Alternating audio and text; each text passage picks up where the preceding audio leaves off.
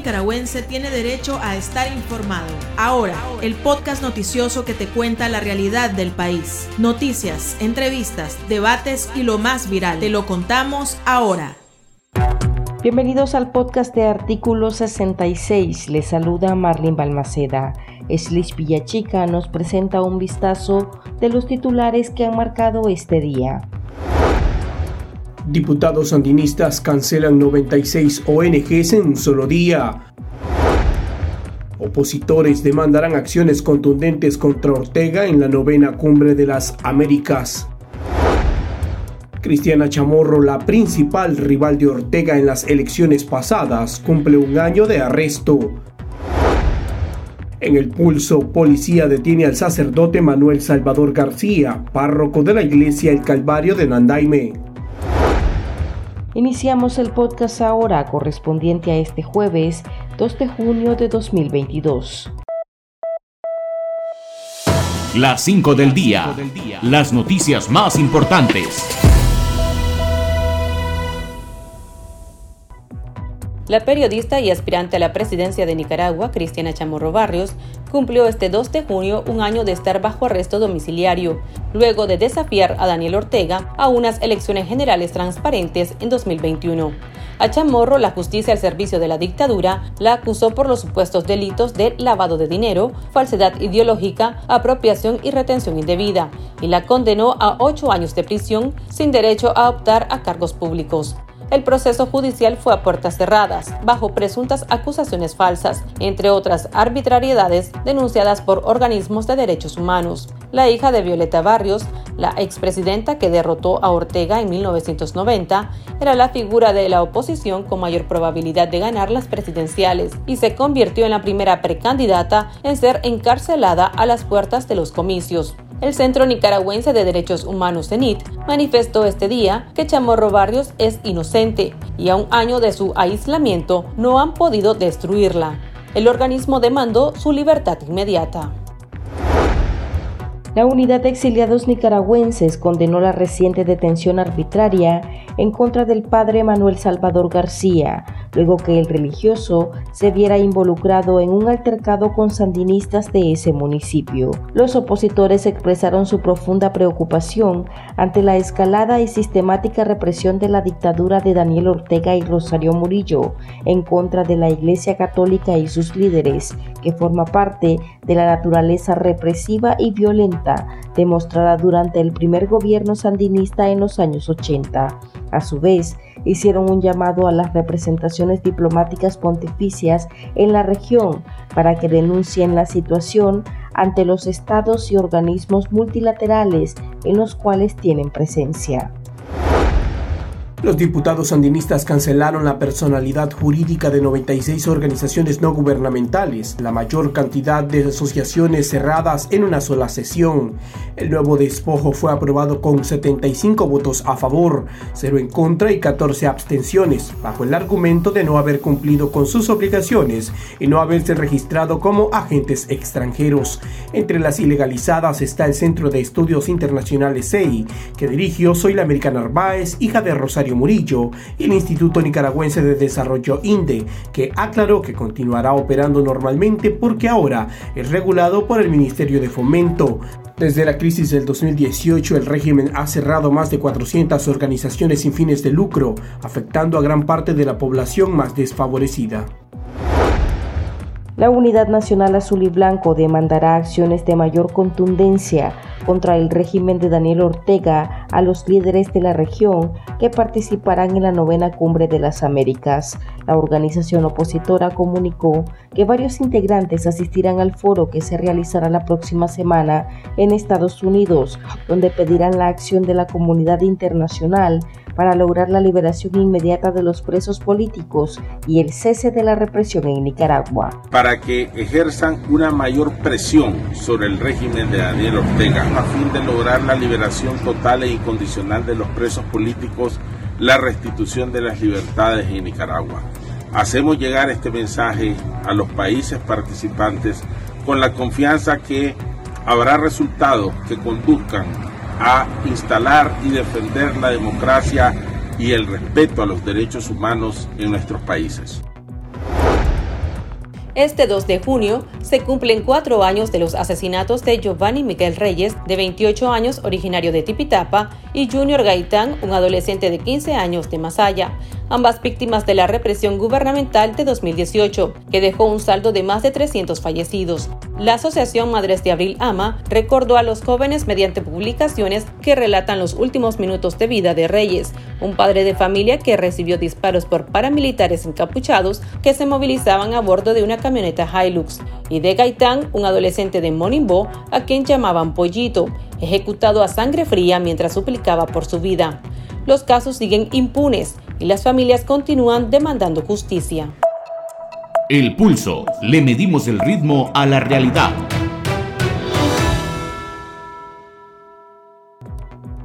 La policía detuvo al sacerdote Manuel Salvador García, párroco de la iglesia Jesús de Nazareno de Nandaime en Granada, conocida como el Calvario. La noticia la confirmó al diario La Prensa, una fuente cercana a la familia del religioso, quien detalló que tras un incidente en el que el sacerdote aparece con machete en mano respondiendo a unas personas que lo grababan con celular, prefirió irse a la vivienda de su familia en Carazo, donde fue arrestado por los uniformados. Los parientes relatan que agentes de la policía y antimotines rodearon la casa y se lo llevaron a punta de golpes. La fuente explicó que el sacerdote García actuó de esa manera porque las personas que lo grabaron lo habían amenazado. Se presume que el religioso fue llevado a las celdas de la Dirección de Auxilio Judicial conocida como el Nuevo Chipote. Por su parte, los medios afines al gobierno han desatado un espectáculo mediático contra el padre, en un contexto de represión gubernamental contra la Iglesia Católica la prensa oficialista circuló desde ya un video en exclusiva en el que una mujer que se identifica como Marta Candelaria Rivas Hernández acusa al párroco de Nandaime de supuesta agresión física por asuntos personales. Conversamos al respecto con la doctora Vilma Núñez de Escorcia, reconocida defensora de derechos humanos y presidenta del CENIT no se puede ver como, como un hecho aislado de la represión prácticamente y la persecución que existe y que se ha recrudecido desde hace una semana eh, en contra de la Iglesia Católica y de sus más altas autoridades, eh, incluidos también los sacerdotes de las diferentes parroquias. Yo lo que pienso es que esta situación, aunque le están queriendo dar otro cariz o hasta queriendo con, yo no puedo afirmar si con falsedades o con exageraciones o con suposiciones están queriendo como, como justificar ante la opinión pública la, persecución que se dio contra él o están queriendo explicar que prácticamente el padre fue el responsable eh, eh, todo esto ha generado que haya más confusión y ya la gente no haya reaccionado de alguna manera con la misma indignación que como por ejemplo cuando persiguieron a Monseñor, a Monseñor Álvarez, al, al, padre Padilla y, todas esas cosas porque todo el mundo se, se ha quedado este, esperando a ver eh, qué sucede. me ha llamado la atención el montaje que aparece en el día de hoy en las redes donde circula una versión de una supuesta persona agredida, incluso con las señas así como muy dibujaditas en la cara.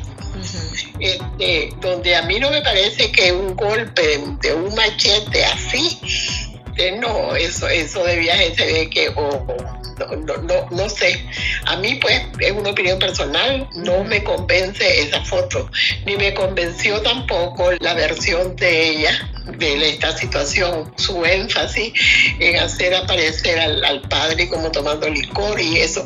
Yo casi estoy viendo que se está reeditando un montaje parecido al que le hicieron al padre Carballo en la época de la revolución. ¿Te acordás de ese caso? Sí. Entonces yo estoy viendo un montaje, claro, en otra dimensión y, lógicamente en otro contexto, pero con la misma, la misma estrategia. Vamos a suponer que el, padre se dejó provocar o que por alguna circunstancia no, pudo controlar su indignación por todo el acoso de que estaba siendo víctima y, eso. Entonces no es este el procedimiento para, para hacer una investigación seria, este increíble porque ellos lo que están montando es toda una cuestión mediática, una cuestión en, los medios de, comunicación este, afines. Entonces, yo me atrevo a pensar sin poderlo de ninguna manera calificar que esto es parte o, afirmar categóricamente esto, todo esto es parte precisamente de la persecución que hay contra la iglesia, porque eh, esa persecución es real, se manifiesta cada día de diferentes formas y, este, y no se puede ocultar. Llama la atención, por ejemplo, de que la supuesta víctima aparece hablando ante medios, al parecer afines al gobierno, ¿verdad? Y además es como un intento, doctora, ¿cree usted, de desprestigiar a la Iglesia Católica? No definitivamente. Y, vamos a suponer, vamos a suponer que, que quieren destruir al padre porque el padre es una persona que ha estado eh, muy, muy clara acompañando a la gente en su lucha por, por la defensa de sus derechos. ¿Verdad? Que ya sabéis que él prácticamente también fue víctima de una agresión física en los primeros años de la, de la represión entonces no sería primera vez, segunda vez. Ahorita acaba de circular incluso otro. Todos lo están manejando a, nivel de, mediática. Yo sí quisiera saber, aunque eso no es ninguna garantía, si hay alguna denuncia concreta ante la fiscalía. Yo veo allí una señora montando un video y como te digo, la, las señales que tiene en la cara los dos morados prácticamente casi de manera simétrica, igualito como que se los pintaron de la misma forma, este, un golpe de un machete. Así, eh, la forma como dicen que se prohibieron, no va a, meterse así a lo profundo de casi de la, del párpado, le hubiera dado en la nariz, que es lo más prominente. No, eso, eso está de viaje. Para mí no es convincente y es parte del, de la represión destructiva eh, en contra de la, de la iglesia. Eh, lo que te decía que acaba de salir también en las redes un mensaje diciendo que el padre no está preso, que el padre está en su familia escondido para protegerlo porque la gente lo que quiere es agredir. Yo tampoco le creo, tampoco sé si es cierto, no, he leído si se ha confirmado que el sacerdote está, está preso en el chipote.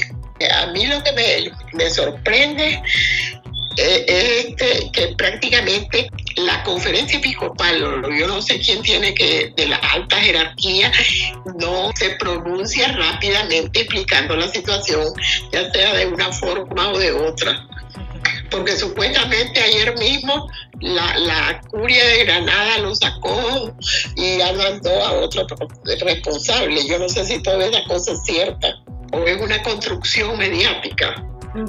Pero definitivamente la iglesia es perseguida en Nicaragua, está siendo perseguida por la dictadura la curia arzobispal, la, la alta jerarquía, la conferencia episcopal o, una de esas instancias está en la obligación de informar qué conocimiento tiene, qué es lo que sabe de eso y cómo lo valora además. ¿Podrían venir más arrestos, cree usted, contra sacerdotes? No, nosotros esperamos que no, ¿verdad? Esperamos, esperamos que no, porque yo no puedo predecir hasta dónde. Esta gente es impredecible Aquí vivimos en una situación de incertidumbre, entonces yo te puedo afirmar categóricamente no, eso es imposible en Nicaragua, eso es imposible en países democráticos respetuosos del derecho de los derechos humanos y todo lo que tiene que ver con la creencia religiosa. Pero aquí todo se puede esperar, pero tampoco te lo puedo decir si viene tales acciones. ¿Qué representa la Iglesia Católica en Nicaragua? Es que prácticamente la Iglesia Católica es un actor, eh, el actor más creíble porcentualmente para toda la población. No sé, el 80% de la población nicaragüense es católica.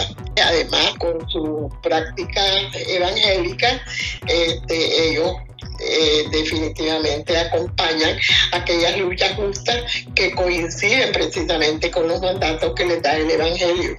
Y aparte de esa este, manejo o explicación de carácter religioso por la credibilidad que tienen las altas autoridades de la, de la iglesia. Prácticamente el gobierno los involucró como actores en este conflicto al haberles pedido que fueran mediadores. Y entonces ellos fueron testigos y mediadores, trataron de cumplir con sus roles como tal y entonces allí se echaron mucho más encima a este gobierno que solo o está con él, conmigo o está contra mí. Y como no le hicieron caso de muchas cosas y, y trataron de, cumplir el rol que se, para el que se lo llamó y que se le estaba pidiendo, entonces definitivamente.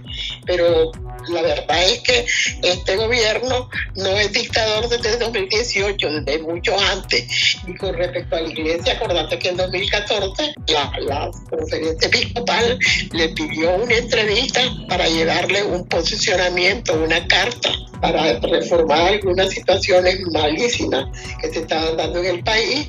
Lo llevó, recibió la iniciativa y ni siquiera la leyó, jamás darle respuesta.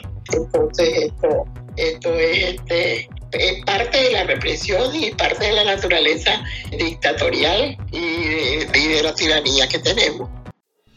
Para estar al tanto del acontecer nacional y conocer las voces calificadas sobre la realidad nacional, ahora el podcast informativo sobre Nicaragua.